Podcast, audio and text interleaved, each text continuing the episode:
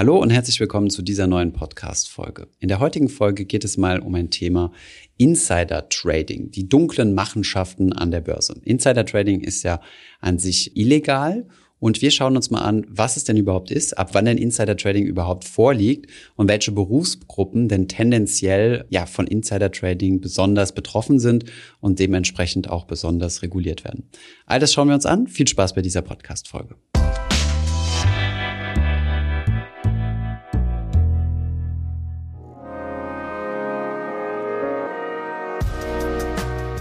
Legen wir direkt los mit dem Thema Insider Trading. Ist ja eine Aktivität, die Marktteilnehmer stark benachteiligt, zum Vorteil von denjenigen, die besondere Informationsvorsprünge haben. Heute bin ich mal wieder nicht alleine, sondern gemeinsam mit Mona. Hallo Mona. Hi Thomas. Erklär uns doch mal zunächst mal, was denn Insider Trading überhaupt ist, was man konkret darunter versteht. Ja, gerne.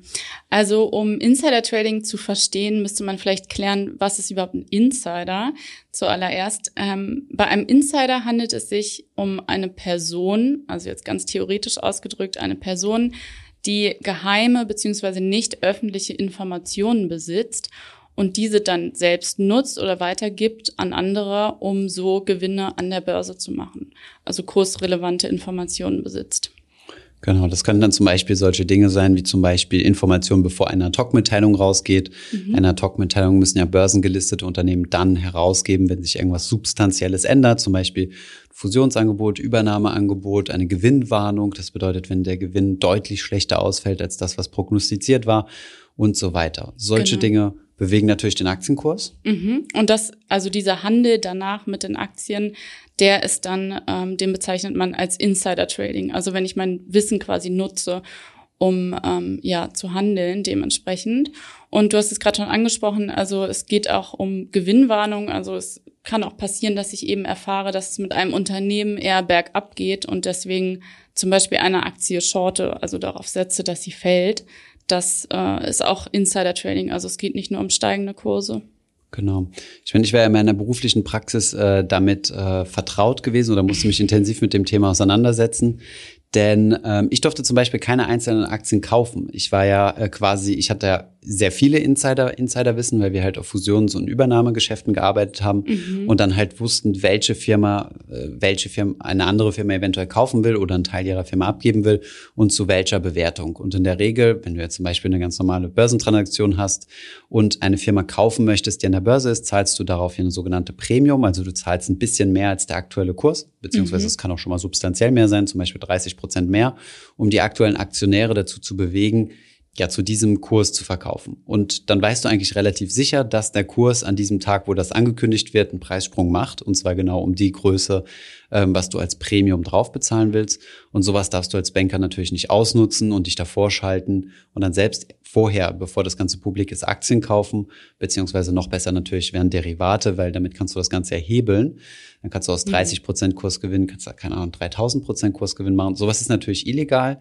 Das wird auch kontrolliert durch die Börsenaufsichten, bei uns in Deutschland die BaFin, äh, bei denen man seine Depots, äh, also wenn man in so einem sensiblen Bereich arbeitet, sein Depot hinterlegen muss. Auch das musste ich machen. Ich musste sagen, welches mein Depot ist.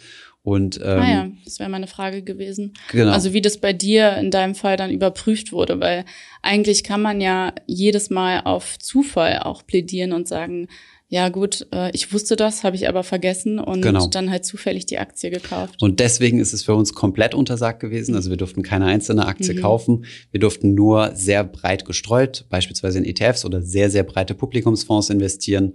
Und ähm, somit gibt es dann auch keine Ausrede oder sowas, mhm. ja. Aber genau, kommen wir auf diese Zufälligkeit mal nochmal zu sprechen. Genau, es gibt auch den zufälligen Insiderhandel in Anführungszeichen zufällig, dann eigentlich ist er nie zufällig. Äh, und man macht sich auch strafbar dabei. Ähm, es gibt ein paar Beispiele aus der, aus der jüngeren Geschichte, so seit den 2000ern, ähm, wo es so einen zufälligen Insiderhandel gegeben hat.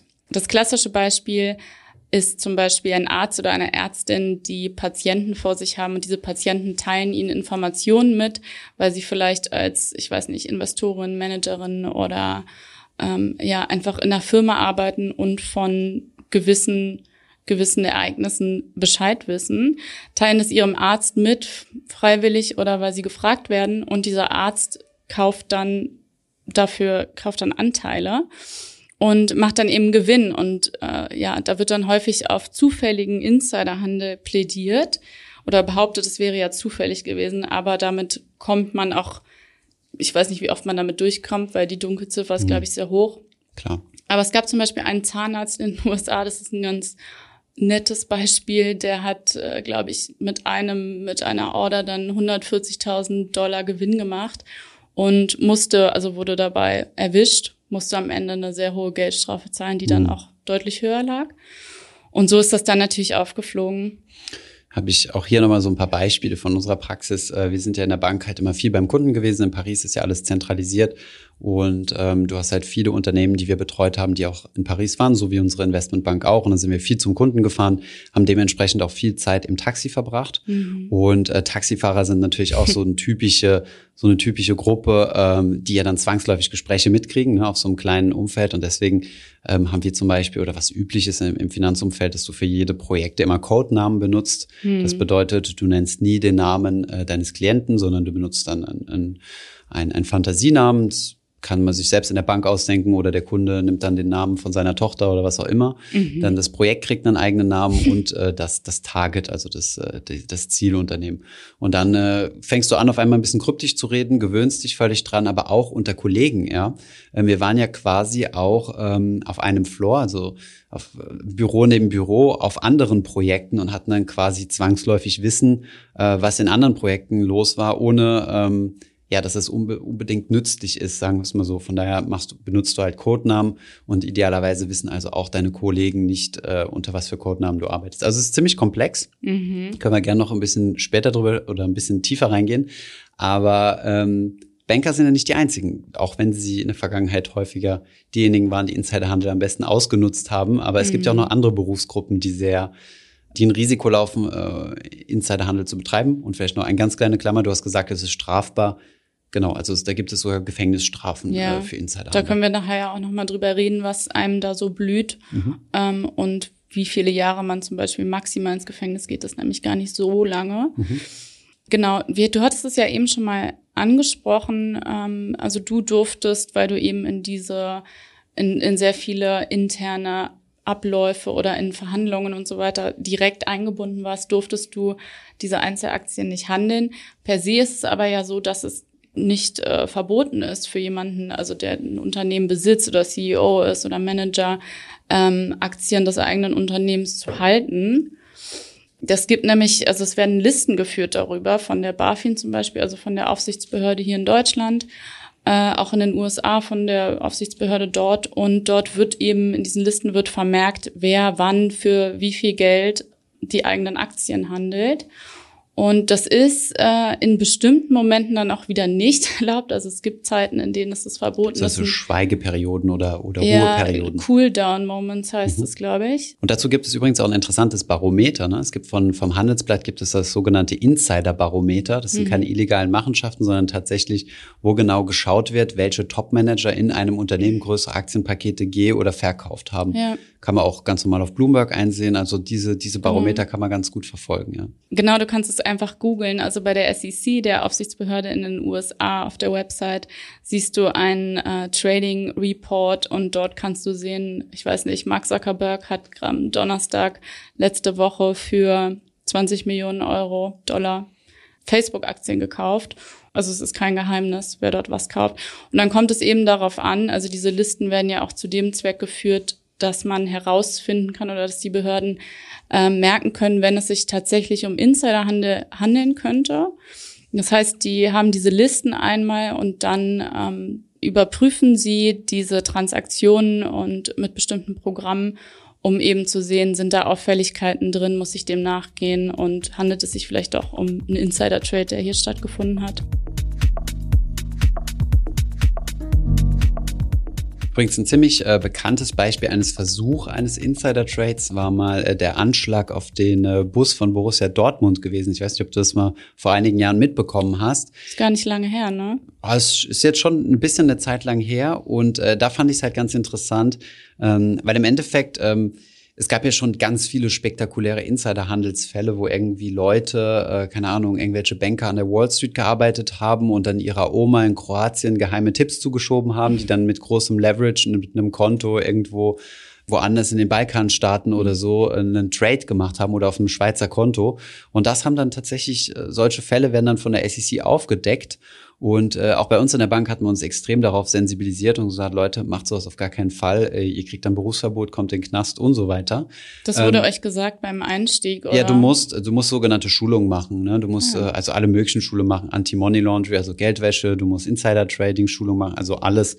Ähm, da wirst du eigentlich schon ganz gut gebrieft das ist die Theorie. Wie das am Ende dann in der Praxis aussieht, kann ich global jetzt nicht bewerten. Aber was man nicht vergessen darf, ist, ich meine, in so einer Bank ähm, hast du eine Chinese Wall. Das bedeutet, mhm. du hast Public Information und Private Information. Die, die du so auf dem Trading Desk siehst, das sind alles Leute, die haben nur Public Information. Das heißt, die handeln ja auch, die handeln ja im Auftrag der Bank. Und die dürfen nur mit öffentlich zugänglichen Informationen handeln. Und ich war auf der Private-Seite. Das heißt, ich habe hab also quasi mit Insider-Informationen gehandelt. Das war halt so die Idee, also unsere mhm. Beratungsleistung, die wir halt zu den Firmen gebracht haben. Und diese beiden Seiten der Bank werden strikt voneinander getrennt über eine Chinese Wall. Also zum Beispiel, ich konnte als Analyst keine Mail an die Public Site schreiben. Wenn ich mich geirrt habe in der Mailadresse oder so, wurde das direkt geblockt. Das heißt, ich konnte mhm. niemanden anschreiben oder sowas. Ist auch ein Sicherheitsmechanismus, weil wie oft, ich meine, wenn man zig Mails äh, am Tag schreibt, dann hat man sich mhm. auch schnell mal mhm. vertippt und schickt dann den falschen raus und dann hat er auf einmal eine Insider-Information, obwohl er es nicht will und äh, wir machen uns beide strafbar. Das ist auch so ein Schutzmechanismus. Nachher, was man natürlich wissen muss, ähm, darüber wird natürlich immer diskutiert, wie dicht solche Chinese Walls auch wirklich sind, denn das sind alles Leute, die in denselben Unis waren. Ich habe natürlich mhm. Freunde gehabt, die auch in der Public Side gearbeitet haben und ähm, mit denen gehst du dann auch mal essen. Natürlich tauschst du dich dann über solche Dinge nicht aus, du hast ja keine Lust, deinen Job zu verlieren. Aber sagen wir es mal so, je höher die Hierarchie nach oben geht und äh, also ins Senior Management Level, desto mehr müssen die ja darüber informiert sein. Zum Beispiel der CEO von einer, von einer Bank muss ja sowohl die Private als auch die Public Side kennen. Das heißt, der hat zwangsläufig solche Informationen. Das heißt, je höher du in der Hierarchie hochgehst, desto sensitiver mhm. ähm, werden die Dinge und desto stärker wirst du dann auch gemonitort. Es ist ja schon ein relativ verlockendes äh, ein Angebot ist es eigentlich nicht, aber es ist ziemlich verlockend, finde ich, also zu wissen, man hat diese Informationen, was ja auch häufig passiert, was man auch aus den ähm, aus Hollywood-Filmen gerne mhm. kennt oder gut kennt, ähm, dass diese Informationen weiterverkauft werden für viel Geld, was du dann natürlich an der Stelle des äh, Managers oder, oder Senior mhm. Managers mhm. machen könntest, der die Informationen. Die Frage ist hat. immer, die Frage ist immer, ich meine, wir haben da intern natürlich viel drüber diskutiert. Ne? Ich war zum Beispiel auf einer Transaktion, wo ich wusste, dass der Börsenkurs am nächsten Tag um 30 Prozent hochgehen wird, weil ich den Offerpreis kannte von der Firma. Mhm. Und dann denkst du dir, sitze abends so, keine Ahnung, im Taxi, fährst du nach Hause und denkst dir so, boah, schon, schon tempting, weißt du? Mhm. Aber dann denkst du dir, okay, was ist der Fall? Du kannst ein paar tausend Euro draufsetzen oder so auf diese Transaktion. Wenn das dann auffliegt, hast du vielleicht ein paar hundert oder meinetwegen ein paar tausend Euro gemacht, wenn du zum Beispiel auf einen Hebel gesetzt hast. Wenn es auffliegt, bist du aber dein Job los, hast Berufsverbot und bist im schlimmsten Fall im Knast und, mhm. äh, und noch verschuldet. Ähm, das heißt, wenn du sowas machst, solltest du es in der Größenordnung machen, ne, mit der du dann ausgesorgt hast. Das heißt, du solltest da ein paar Multimillionen mit verdient haben. Wir geben gerade Insider-Trading. Nein, aber ich meine, ich, also nur einfach mal um diesen, um diesen Interessenskonflikt quasi so zu ja, verstehen. Macht ja, schon Sinn, die Rechnung auf jeden Fall. Ja, deswegen, äh, deswegen, also ich habe äh, an, an der Stelle vielleicht nochmal nicht, dass es irgendwie falsch rüberkommt. Ich habe sowas nie gemacht. Ich habe, äh, das, das wäre mir viel zu riskant gewesen und auch keiner, keiner meiner Kollegen hat das gemacht. Aber einfach nur mal um so ein bisschen hinter die Kulissen zu schauen, was denn so Insider Trading überhaupt ist. Und ja, es wird reguliert und solche Sachen, aber einfach nur mal, um so ein bisschen ja. die, die Zusammenhänge zu verstehen. Wie sieht's bei deiner Berufsgruppe aus? Ist doch ähnlich, oder? Genau, Journalistinnen und Journalisten sind auch was heißt betroffen? Es kommt vor, sie haben eben, ähm, wenn sie für ein Medium schreiben, das eine große Reichweite hat, haben sie auf jeden Fall die Chance, ähm, solche Insider-Informationen nicht mal zu verbreiten oder zu haben, sondern sie einfach zu erfinden. Mhm. Und ähm, das, das wäre dann Marktmanipulation. Da musst du wieder unterscheiden. Also wenn du irgendwas erfindest, um irgendwie in eine ja. Richtung zu pushen, bist du in Marktmanipulation. Aber es kommt ja auch vor, dass Journalisten zum Beispiel im Vorfeld Informationen bekommen mit dem Hinweis, bitte erst dann und dann publishen, bitte erst dann und dann bekannt geben. Zum Beispiel, keine Ahnung, mhm. ähm, irgendeine Firma steigt in ein gewisses Geschäft ein oder sowas. Wenn du solche Infos hast, klar, dann, dann hast du die Insider-Informationen. Aber was in der Vergangenheit vorgekommen ist, ähm, es war in den 1980ern, da hat, äh, es war ein Kolumnist, Der hat fürs Wall Street Journal geschrieben. Die hatten eben damals echt eine große Reichweite. Und ähm, da war es so, dass die eben auch Tipps, Anlagetipps gegeben haben. Hier, diese Aktie steigt morgen oder nächste Woche und das ist der nächste große Hit. Und es ist tatsächlich passiert, dass nach solchen Info oder nach, nach solchen ähm, Nachrichten der Kurs tatsächlich um ein paar Prozent gestiegen ist. Und das hat dieser Kolumnist dann ähm, ja irgendwann gemerkt und auch für sich genutzt, indem er eben ähm, Aktien empfohlen hat, die dann auf seine Empfehlung hin gestiegen sind. Und er hat sich natürlich dann vorher mit diesen Papieren eingedeckt und konnte dann so ein paar Gewinne rausholen. Der ist damit am Ende auch aufgeflogen. Wissen wir jetzt, sonst hätten wir diesen Fall nicht. Und ähm, er hat aber, diese Zahl lese ich hier gerade, er hat innerhalb von ein paar Wochen zusammen mit mehreren Komplizen, also es waren noch mehrere darin verwickelt, äh, 700.000 US-Dollar gemacht. Die Strafe weiß ich dort gerade nicht, mhm. aber Gut, wie gesagt, da sind wir im Bereich der Marktmanipulation, hat ja äh, 50 Cent auch so eine ganz bekannte Aktion schon gemacht, so Pump and Dump, hat dann eine Strafe zahlen müssen, die geringer war als seine Gewinne. Mhm. Ähm, ist wieder ein anderes Feld, genauso spannend. Ähm, vielleicht nochmal auf eine grundsätzliche Frage zurückzukommen. Was ist denn jetzt im Endeffekt so schlecht daran? Ist es einfach nur, weil wir eine Neidkultur haben und den Leuten äh, die Gewinne nicht gönnen, die quasi äh, mit diesen Insider-Informationen handeln? Oder, war, oder ist es tatsächlich schädlich für mich als Anleger? Mal so ein bisschen als rhetorische Frage. Hm.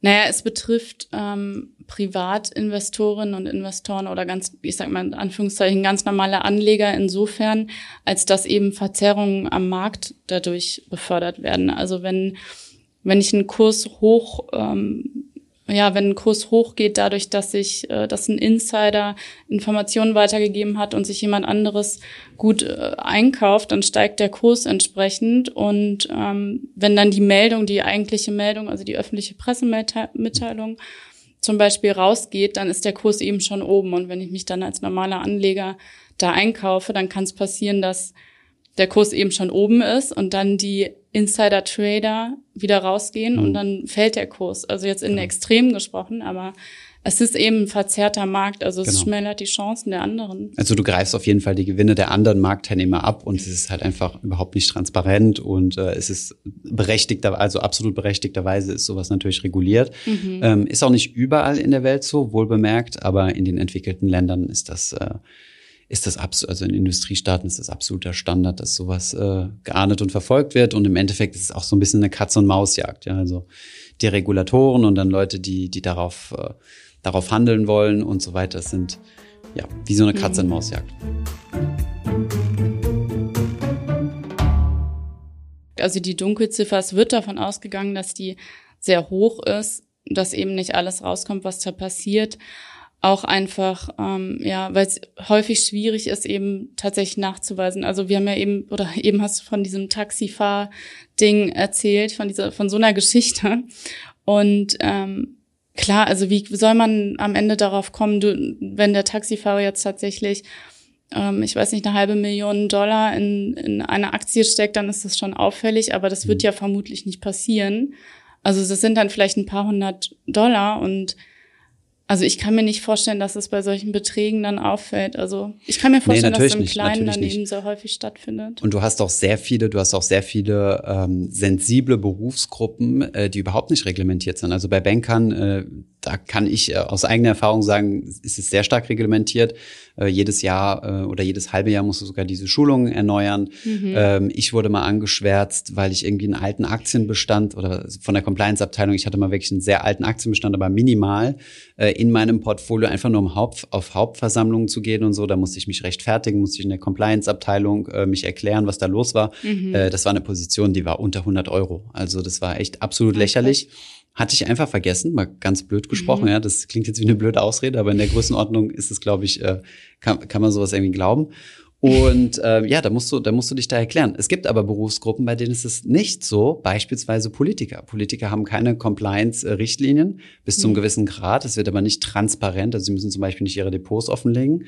Anders als jetzt zum Beispiel äh, Direktoren in der Europäischen Zentralbank, haben wir auch schon mal ein Video drüber gemacht. Mhm. Ähm, die äh, Direktorin äh, Isabel Schnabel, die wir interviewt hatten, haben wir direkt in ihr Portfolio reinschauen können, öffentlich einsehbare Dokumente. Ja. Ähm, Unternehmensberater sind ausgeschlossen, also es gibt keine speziellen. Unternehmensberater sind aber Also da habe ich äh, gelesen, dass zumindest diese Chinese Walls mhm. Bei Unternehmensberatern ähm, oder Wirtschaftsprüfern, Klar. dass die dort auch müssen stehen. aber nicht ihre Depots bei der BaFin einreichen. Das wahrscheinlich ne? nicht, ne? Und ähm, also was ich von Deals mitbekommen habe, auf denen wir gearbeitet haben, haben wir natürlich immer mit Unternehmensberatern gearbeitet, die dann so sogenannte Due Diligences machen, also die die Firma dann analysieren und die im Endeffekt sehr, sehr nah an uns dran waren, mhm. ähm, was solche Informationen angeht und die an diese Informationen hätten auch leicht rankommen können, die aber nicht kontrolliert werden. Das heißt, es gibt da sehr, sehr viele ähm, potenzielle Leak-Stellen, ja, mhm. und von daher finde ich das ähm, ja, muss man halt dran arbeiten, sowas, sowas immer zu verbessern. Ich denke, dass das, dass das gesamte Compliance noch nicht 100 Prozent, äh, Compliance nicht 100 Prozent sauber ist. Es wird auch sehr wahrscheinlich nie funktionieren.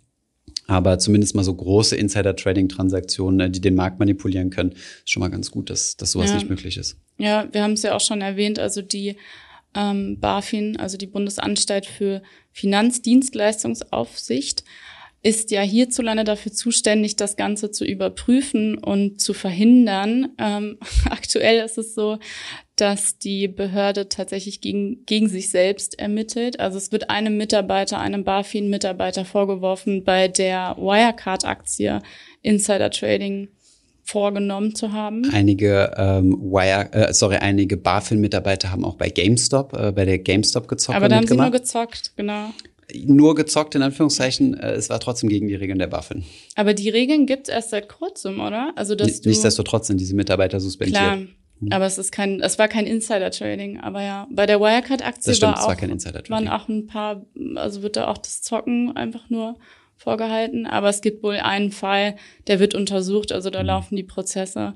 Wird man sehen, was dabei rauskommt, aber der, ähm, die Sache ist, weil wir wollten ja noch über Bußgelder reden. Mhm, stimmt dass zum Beispiel in dem Fall, also wenn, wenn Behördenmitarbeiter betroffen sind oder tatsächlich äh, Insider-Informationen genutzt oder weitergegeben haben, dass dann die Gefängnisstrafe auch bis zu zehn Jahre betragen kann. Normalerweise sind es hierzulande nämlich maximal fünf. Mhm.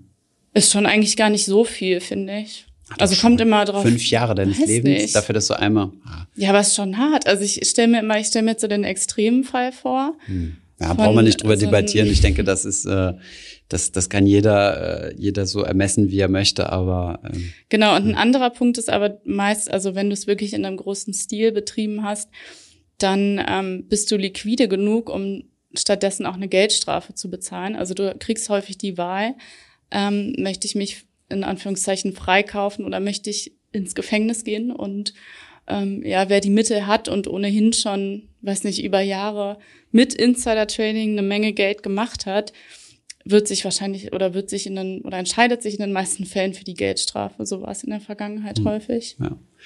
Ähm, vielleicht noch mal ein, ähm, ein Thema zum legalen Insiderhandel, über den wir ja gesprochen haben. Also wenn, mhm. wenn Führungskräfte quasi größere Aktienpakete kaufen oder verkaufen außerhalb dieser, dieser Warteperiode ähm, und was man dann aus diesen Indizes ablesen kann, äh, zum Beispiel dem Handelsmeter Insight, äh, dem Handelsblatt Insight Barometer, dann werden diese Insiderhandel auch häufig dafür genutzt, Signale an den Markt zu senden. Wenn zum Beispiel eine Firma mhm. irgendwie schlecht, äh, schlechte Zahlen veröffentlicht, aber gleichzeitig der CEO und der gesamte Vorstand sehr große Aktienpakete gekauft haben, signalisieren sie ja damit dem Markt, hey, wir haben zwar jetzt schlechte Zahlen veröffentlicht und der Kurs ist eingerutscht, wir nutzen jetzt die Gelegenheit, günstig nachzukaufen, weil wir davon überzeugt sind, dass die Firma günstig bewertet ist. Mhm. Und wenn äh, Insider, also Inside Manager, Aktienpakete verkaufen, wird es in der Regel so argumentiert, dass es private Gründe sind, also dass private Liquidität benötigt wird.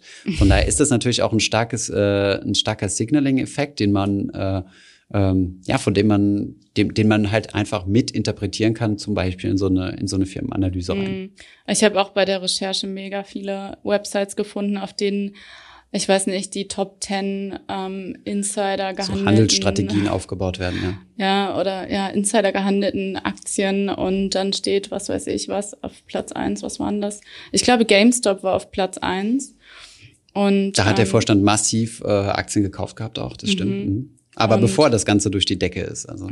Ah, und dem, ja, und dem waren dann auch die Hände gebunden, also zum Teil, ja. Es, mhm. Die Aktie ist natürlich hoch, aber nicht und denen waren dann aber auch die Hände gebunden, dann bei diesem 400er Kurs wieder auszusteigen, weil sie dann auch wieder in dieser Cooldown-Periode waren. Und ähm, ja, schade. Auf einmal bist du auf dem Papier Multimillionär mhm. oder noch mehr, aber kannst es nicht realisieren. Mhm. Zu Recht ja. übrigens auch, ja. Ja, aber solche, also solche Ankündigungen oder Veröffentlichen, Veröffentlichungen ähm, sollen einem auf solchen Websites eben suggerieren, hier, da steckt richtig viel hinter, jetzt kannst du die Kohle deines mhm. Lebens machen. Ähm, ich glaube, wenn es so einfach wäre, dann würde es jeder tun. Von daher wird mhm. es nicht äh, so sein, dass es jedes Mal eintrifft. Also ich kann mir auch vorstellen, dass viele Vorstände oder Unternehmenschefs, dass du deine eigenen Aktien hältst. Es ist ja auch normal. Du zeigst ja auch Vertrauen, du zeigst deinen Mitarbeitern Vertrauen, deinen Aktionären. Und die Kompensationspackages, also die, die Boni und so weiter, werden natürlich auch in Aktien ausbezahlt. Und die haben natürlich eine gewisse ja. Haltedauer. Das heißt, du mhm. musst die mindestens drei Jahre halten. Ähm, Gerade im Bankenbereich ist es nochmal noch mal üblicher, einfach um, äh, um halt von diesem Short, also von dieser kurzfristigen Denke abzulenken. Ne? Mhm. Ähm, Josef Ackermann zum Beispiel hat sich da, glaube ich, mal mit der, mit der Deutschen Bank in Clinch gekommen, weil, weil die seine Aktienpakete quasi nicht wie vereinbart freigeben wollten oder irgend sowas in die Richtung war es. Mhm. Und auch wir haben uns immer auf Bloomberg analyse, äh, gefreut und geschaut, was unsere Chefs so für große Pakete verkauft haben oder gekauft haben. Mhm. Tendenziell eher verkauft, weil die haben die Pakete ja über ihr Gehalt quasi bekommen. Und äh, genau, dann haben wir immer geguckt, was unser Chef der Investmentbanking-Abteilung so für Pakete auf den Markt schmeißt oder, oder der, der Vorstandschef. War immer ganz interessant. Mhm. Lieblingsbeschäftigung äh, der Praktikanten. Sehr schön. Gut, fassen wir zusammen. Also Insider Trading ist schlecht für die Wirtschaft oder für den äh, ja für effiziente Märkte, ist glücklicherweise auch stark reguliert. Ähm, es gibt eine große Dunkelziffer von Berufsgruppen, die nicht unbedingt äh, ja durch diese Compliance-Regeln erfasst sind, ist meiner Meinung nach auch extrem schwierig, sowas äh, komplett hundertprozentig zu machen.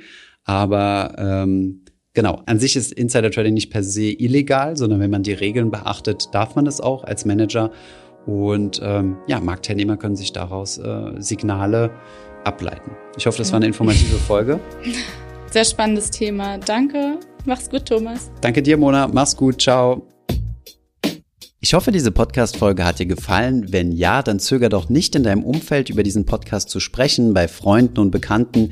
Ich denke, es gibt auch in deinem Umfeld viele Menschen, die sich für das Thema finanzielle Bildung interessieren oder interessieren sollten. Wenn du auf iTunes bist, würden wir uns auch freuen, wenn du uns eine positive Bewertung dalässt. Das hilft uns, den Podcast noch einfacher auffindbar zu machen. Alle wichtigen Links und Verweise findest du wie immer in den Show Notes zu diesem Podcast. Vielen Dank fürs Zuhören und bis zum nächsten Mal.